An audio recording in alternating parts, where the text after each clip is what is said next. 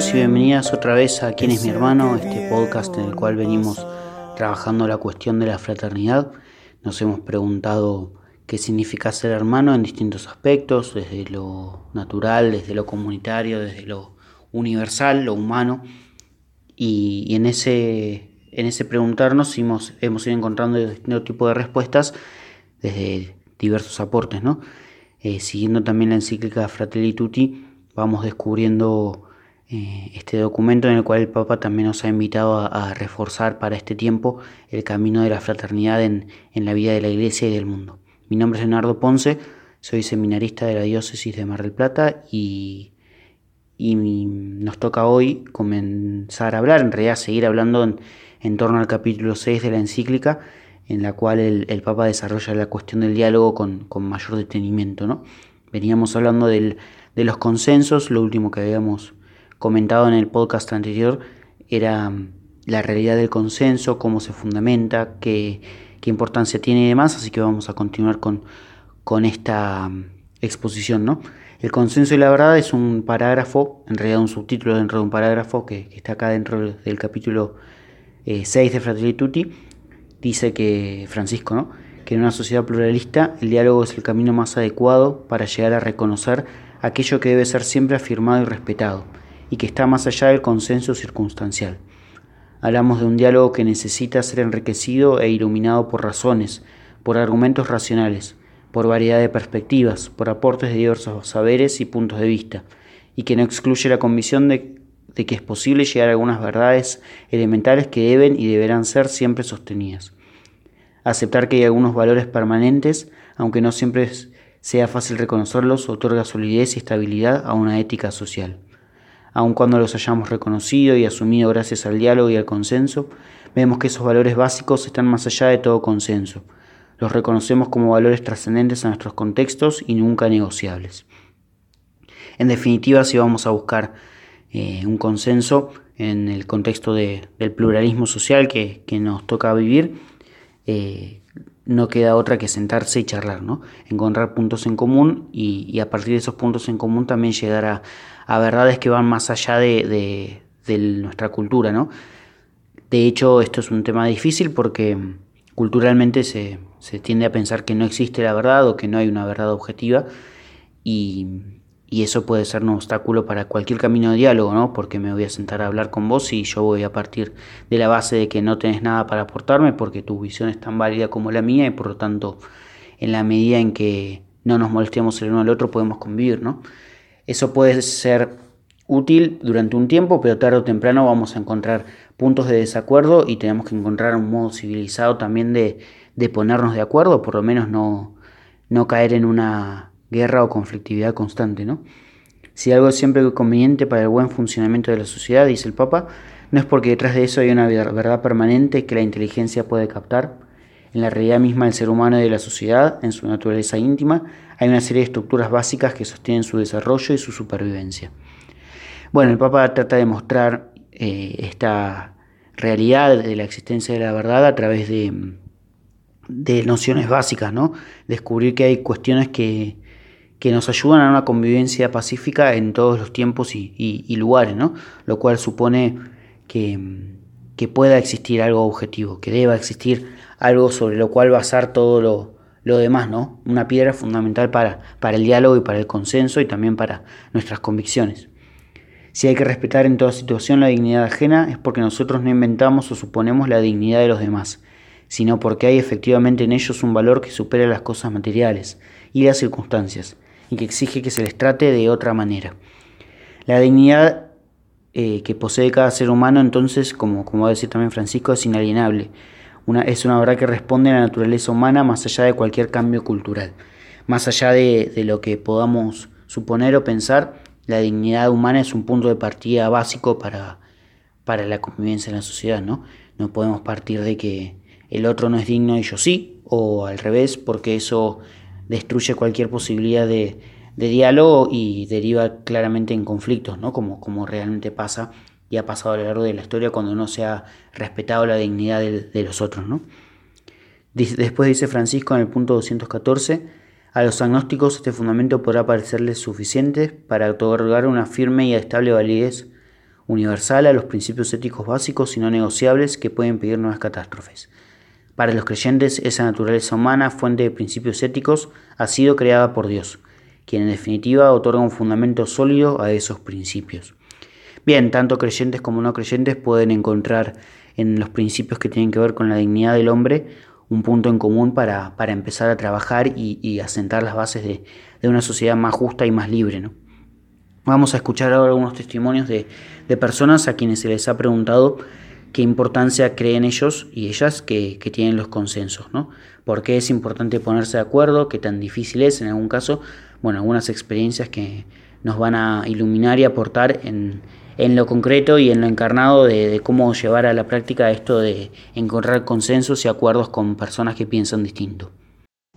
Ponernos de acuerdo es importante por muchas razones. La primera de ellas creo que es una razón práctica. Ponernos de acuerdo nos facilita llegar a, a proyectos e ideas comunes que de lo contrario eh, quedarían en individualismos e indecisiones difíciles muchas veces de, concretar, eh, nos saca de un anarquismo que muchas veces no lleva a nada, eh, pero por otro lado también ponernos de acuerdo ayuda muchísimo a, aprender el arte de ceder cuando la idea mía no, es suficiente y tengo que aceptar que, el otro viene con mucha riqueza y sobre todo que el otro para mí es un don.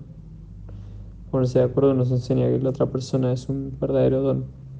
Eh, creo que cuanto más aprendamos a salir de nuestras ideas y caprichos y aprendamos a ponernos de acuerdo, vamos a, entender la riqueza de trabajar en conjunto y construir juntos una, una idea mejor, un proyecto mejor, un futuro mejor.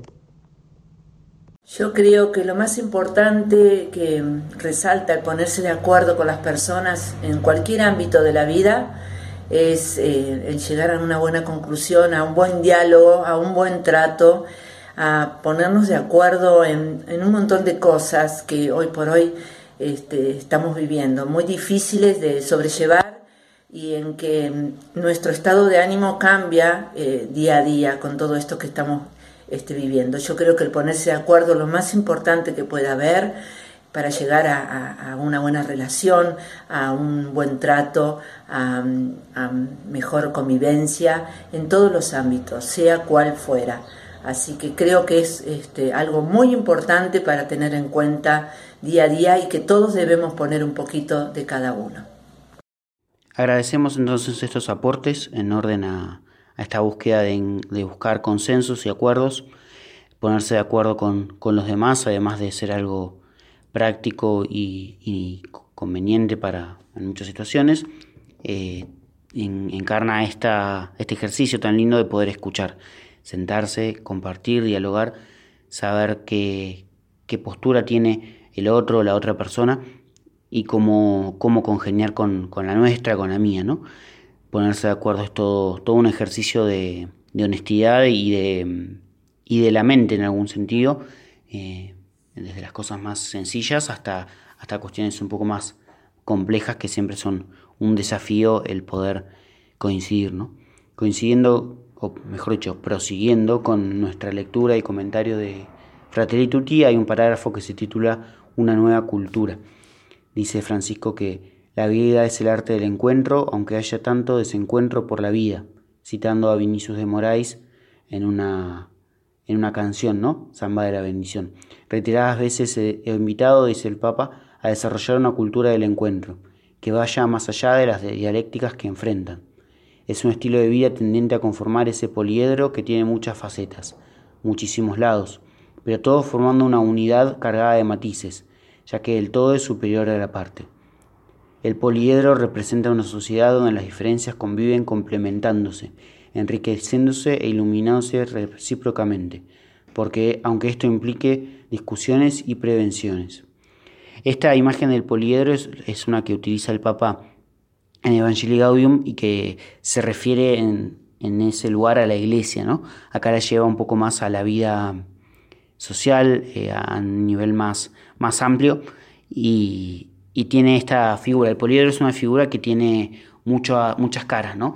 ¿No? Así como un cubo tiene seis caras, El, poliedro puede tener muchas más, pero, pero están todas unidas y forman parte de un mismo cuerpo, ¿no?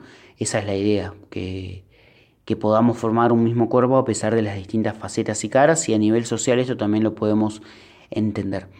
Vamos a compartir ahora una reflexión que nos regala Estefano Solo, uno de los seminaristas también de la diócesis de Mar del Plata, acerca de esto del poliedro, basado un poco en, lo que el Papa nos propone. Vamos a, escuchar lo que nos viene a compartir eh, Estefano. En esta ocasión vamos a reflexionar y meditar con la imagen que nos regala el Papa Francisco del poliedro. El poliedro es una figura geométrica con muchas caras. A la hora de pensar en la iglesia, esta figura es una hermosa metáfora de la vida y propiamente dicho de los miembros que la conformamos. Es así como podemos decir que el poliedro es la figura en la que confluyen todas las parcialidades que conservan su propia originalidad, de modo que la identidad particular se integra cordialmente en la comunidad y la enriquece, sin quedar aislada ni esterilizada. Esta utilización del poliedro, Francisco lo utiliza para hacernos ver que la iglesia debe ser una sociedad donde las diferencias puedan convivir complementándose, enriqueciéndose e iluminándose unas a otras, entendiendo que de todos se puede aprender algo, que nadie es inservible, que nadie es prescindible. Por eso, cada uno de nosotros debemos aportar con esos dones que nos dio el Señor para la construcción de su reino, hoy en nuestro barrio, en nuestro país, en nuestro mundo cotidiano, en ese lugar en el que Dios nos está poniendo para que lo llevemos a Él, para que hagamos comunidad.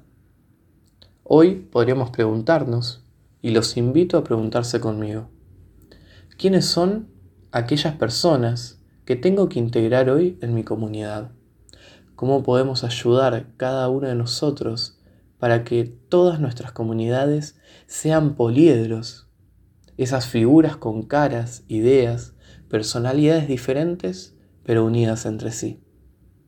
Luchemos con fe, con esa fe inagotable, esa fe en la unidad de nuestra iglesia, para que recibiendo la vida como viene, seamos verdaderas comunidades de testigos fieles, que integrando sus diferencias, manifiesten a todos el mensaje de amor de Jesús, que viene a darnos vida y vida en abundancia.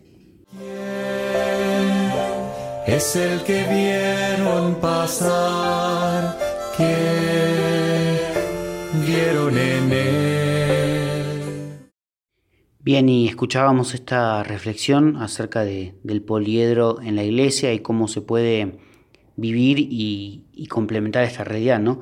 Francisco insiste mucho en esto de, que no nos dividamos por nuestras diferencias, sino que aprendamos a, valorarlas como, como, una necesidad y como parte también de, de nuestro camino. Cómo llevar esto a la vida social es tal vez un poco más difícil porque el fundamento que nos da la fe en la iglesia es mucho más fuerte que, las diferencias que podemos, podamos tener. En cambio, al no estar presente este fundamento en, otro tipo de ámbitos de la sociedad, pareciera que, se vuelve más difícil, ¿no? Y sin embargo ahí precisamente está el desafío de, construir unidad en las diferencias sociales, ¿no? De eso se trata un poco lo que también Francisco nos viene a decir con esta encíclica y que es lo que vamos repasando, ¿no? De eso se trata también descubrir quién es mi hermano y cómo, cómo puedo reconocer al otro, a la otra como hermano, como hermana, en quienes puedo también apoyarme y confiar. Continuando con, con, la lectura, entonces, hay un subtítulo de este parágrafo sobre la cultura que dice el encuentro de hecho cultura. Dice Francisco que la palabra cultura indica algo que ha penetrado en el pueblo, en sus convicciones más entrañables y en su estilo de vida. Si hablamos de una cultura en el pueblo, eso es más que una idea o una abstracción incluye las ganas, el entusiasmo y finalmente una forma de vivir que le caracteriza a ese conjunto humano. Entonces hablar de cultura del encuentro significa que como pueblo nos apasiona intentar encontrarnos, buscar puntos de contacto, tender puentes, proyectar algo que incluya a todos.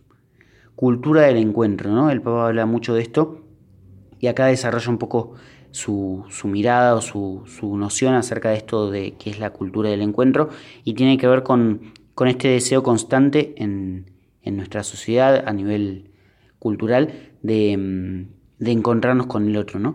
De poder descubrir una riqueza en el otro, de poder compartir y estar atento a lo que también necesita el otro como un modo de vida, no solo como, como una imposición o como una posibilidad, sino como un auténtico modo de ser y de obrar constantemente. De esto se trata un poco lo que, lo que el Papa dice, después habla de que la paz social es artesanal, es trabajosa, ¿no? Él siempre habla mucho de, esto de ser artesanos de la paz, ¿no? Construir la paz con pequeños gestos y acciones diarios. Sería más fácil contener las libertades y las diferencias con un poco de astucia y de recursos, pero esa paz sería superficial y frágil, no el fruto de una cultura del encuentro que la sostenga. Integrar a los diferentes es mucho más difícil y lento, aunque es la garantía de una paz real y sólida. Integrar a los diferentes es más difícil. Esto también es verdad. Se puede imponer una paz anulando las diferencias, buscando homogeneizar a la población o que todos seamos más o menos igualitos. En realidad eso no, no es algo realista y tarde o temprano implosiona, ¿no? Francisco nos, nos propone animarnos a más, soñar con una paz que surja de nuestra propia convicción y deseo de, encontrarnos con el otro y de integrarlo en su diferencia, ¿no? Que, difícil, o que mejor dicho, qué distinta sería la sociedad si encontráramos personas que, que buscaran el, encuentro con el otro de un modo más, más profundo y más pleno, ¿no? Si pudiéramos de descubrir cómo, cómo podemos hacer para para que la diferencia con, los demás o entre los distintos grupos sociales no sea causa de división, sino de unidad. ¿no? Esto realmente es posible y, Francisco nos anima a vivirlo desde nuestro día a día, en lo cotidiano y en las grandes tareas que, nos puedan ser encomendadas. que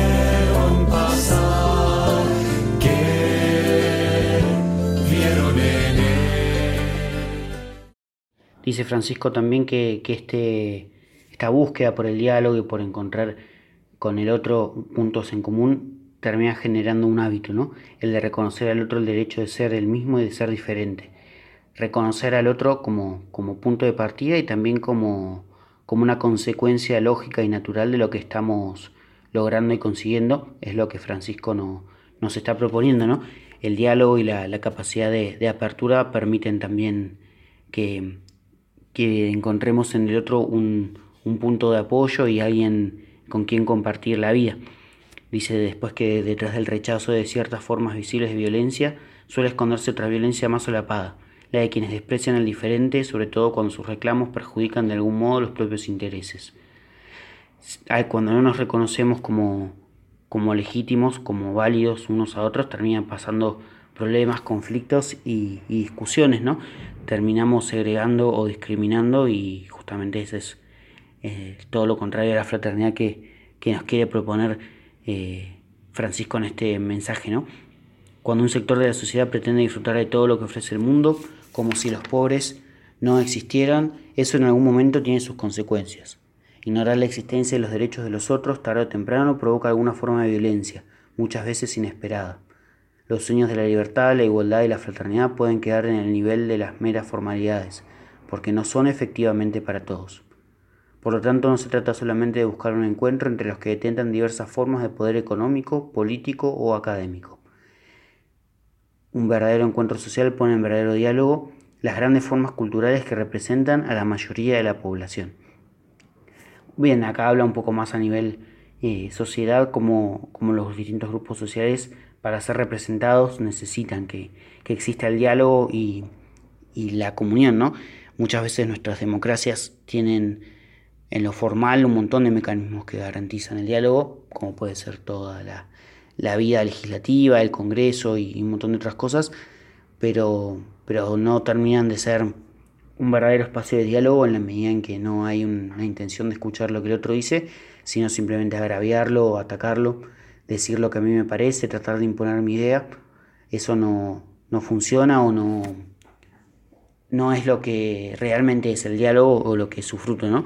Cuando a veces pasa que algunas leyes salen por unanimidad, se puede entender que hay una búsqueda social más menos conflictiva o, más lógica, ¿no? Eso también es algo que, que hay que tener en cuenta y que es valorable cuando, cuando se puede ejecutar. Por ejemplo, dice Francisco, los pueblos originarios no están en contra del progreso, si bien tienen una idea de progreso diferente, muchas veces más humanista que la de la cultura moderna de los desarrollados. No es una cultura orientada al beneficio de los que tienen poder, de los que necesitan crear una especie de paraíso eterno en la tierra. La intolerancia y el desprecio de las culturas ante las culturas populares indígenas es una verdadera forma de violencia propia de los eticistas sin bondad que viven juzgando a los demás. Los pueblos originarios, ¿no? También con quienes nos enseñan muchas veces una idea de progreso o de crecimiento distinta en base a valores más, mm, más ancestrales o más básicos quizás, ¿no? Eh, y que muchas veces en las sociedades occidentales modernas se, se han ido perdiendo, eh, también tienen mucho para, para enseñarnos como, como Francisco le gusta muchas veces afirmar, ¿no? Y este pacto, dice, también implica aceptar la posibilidad de ser algo por el bien común. Ninguna podrá tener toda la verdad ni satisfacer la totalidad de sus deseos, porque esa pretensión llevaría a querer destruir al otro negándole sus derechos. La búsqueda de una falsa tolerancia tiene que ser paso al realismo dialogante, de quien cree que debe ser fiel a sus principios, pero reconociendo que el otro también tiene el derecho de tratar de ser fiel a los suyos. Y sí, esto también es verdad y es la parte que por ahí menos nos gusta del diálogo, ¿no? Tener que ceder saber que tarde o temprano vamos a tener que renunciar a algo por, por encontrar un acuerdo con el otro, ¿no? Pero es importante considerar siempre que conviene, conviene muchas veces ceder un poco porque la, la unidad es mucho más valiosa que, que, permanecer en el conflicto y no poder hacer nada, ¿no?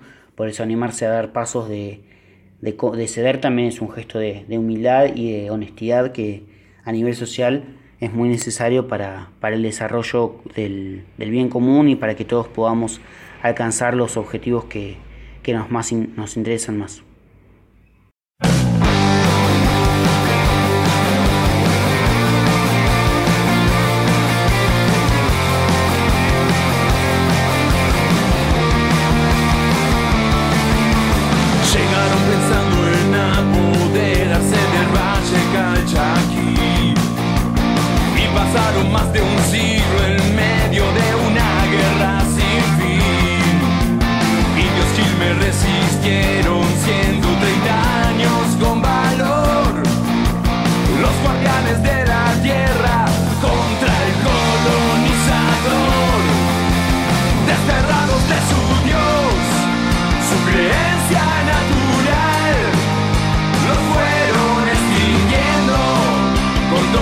Y maldad, obligados a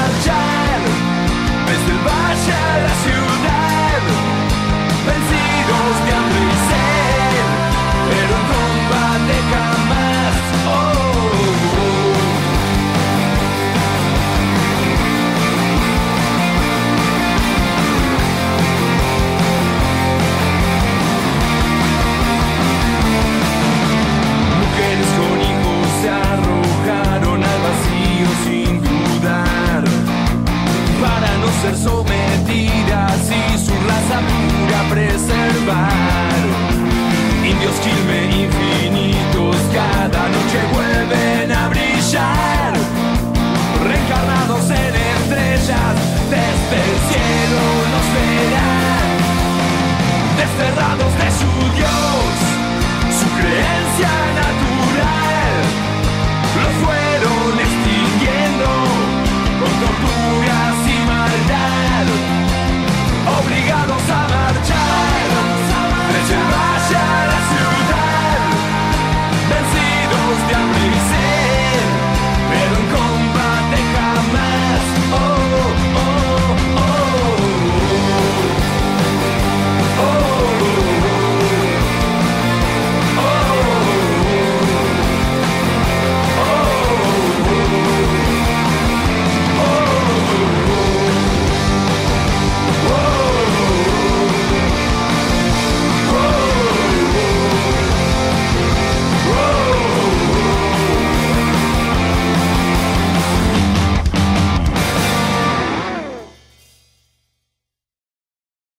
Escuchábamos esta canción de la banda argentina Jauría de rock nacional.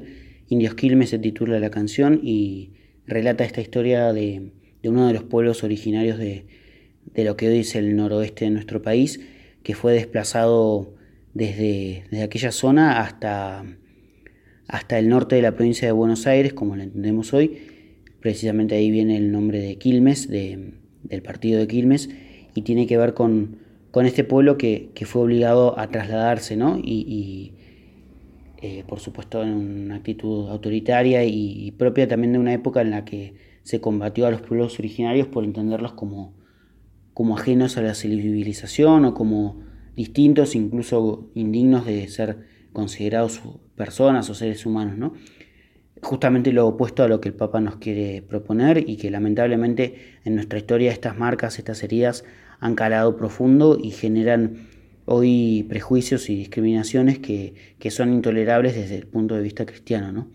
Por eso tener presente la historia también nos ayuda a nosotros a no repetirla y a buscar construir desde otro, desde otra lógica, desde otro sentido. Para cerrar este sexto capítulo de Fratelli Tutti, vamos a comentar un poco el, el último parágrafo que se titula Recuperar la amabilidad. Dice Francisco que el individualismo consumista provoca mucho atropello. Los demás se convierten en meros obstáculos para la propia tranquilidad placentera. Entonces se los termina tratando como molestias y la agresividad crece. Esto se acentúa y llega a niveles exasperantes en épocas de crisis, en situaciones catastróficas. Es verdad que en momentos de, dificultad, como puede ser incluso la, la pandemia de COVID-19, tendemos a, a, esta idea del sálvese quien pueda, ¿no? A tratar de resguardar cada uno su propia seguridad y olvidarse de los demás. Bueno, esto no está bueno y no nos hace bien y también es importante estar atentos a romper con esas lógicas individualistas. Luego habla Francisco de, la amabilidad, ¿no? En, en, sentido bíblico aparece como un fruto del Espíritu Santo que menciona San Pablo. Y la persona que tiene esta cualidad ayuda a las demás a que su existencia sea más soportable, sobre todo cuando cargan con el peso de sus problemas, urgencias y angustias. Ser amable, ¿no? Algo tan sencillo y tan, tan valorado, ¿no? Y, sin embargo que parece que se va perdiendo en, en los contextos de apuro, de ansiedad donde vivimos, ¿no? el hecho de considerar al otro y respetar al otro nos lleva naturalmente a, a no sobrepasarlo o a no atropellarlo. ¿no? Eh, la amabilidad como un valor a cultivar y a tener presente es algo muy, muy lindo también como una propuesta de, de construcción a nivel social. Dice el Papa que la amabilidad es una liberación de la crueldad que a veces penetra las relaciones humanas, de la ansiedad que no nos deja pensar en los demás, de la urgencia distraída que ignora que los otros también tienen derecho a ser felices. Hoy no suele haber ni tiempo ni energías disponibles para detenerse a tratar bien a los demás, a decir permiso, perdón, gracias. Pero de vez en cuando aparece el milagro de una persona amable, que deja a un lado sus ansiedades y urgencias para prestar atención, para regalar una sonrisa, para decir una palabra que estimule, para posibilitar un espacio de escucha en medio de tanta indiferencia. Qué lindo ser amable, ¿no? Qué cosa tan simple, tan sencilla y que realmente puede cambiar muchas veces el día, el ánimo de una persona. Hasta acá entonces este sexto capítulo de Fratelli vimos cómo, cómo, el diálogo se puede desplegar en distintos niveles y cómo, cómo arranca muchas veces por actitudes tan sencillas como regalar una sonrisa y nos lleva a cosas grandes como ponernos de acuerdo en situaciones en las que a priori estaríamos enfrentados. ¿no? Vamos a continuar avanzando con, con la lectura de esta encíclica en, el próximo podcast, ya entrando en el capítulo número 7 y, y continuaremos tratando de descifrar qué significa esto de ser hermanos hoy en nuestra realidad. Me llamo Leonardo Ponce, soy seminarista de la diócesis de Mar del Plata. Agradezco a Radio La Mujica este espacio y nos estaremos encontrando en una próxima emisión de ¿Quién es mi hermano? Entre ustedes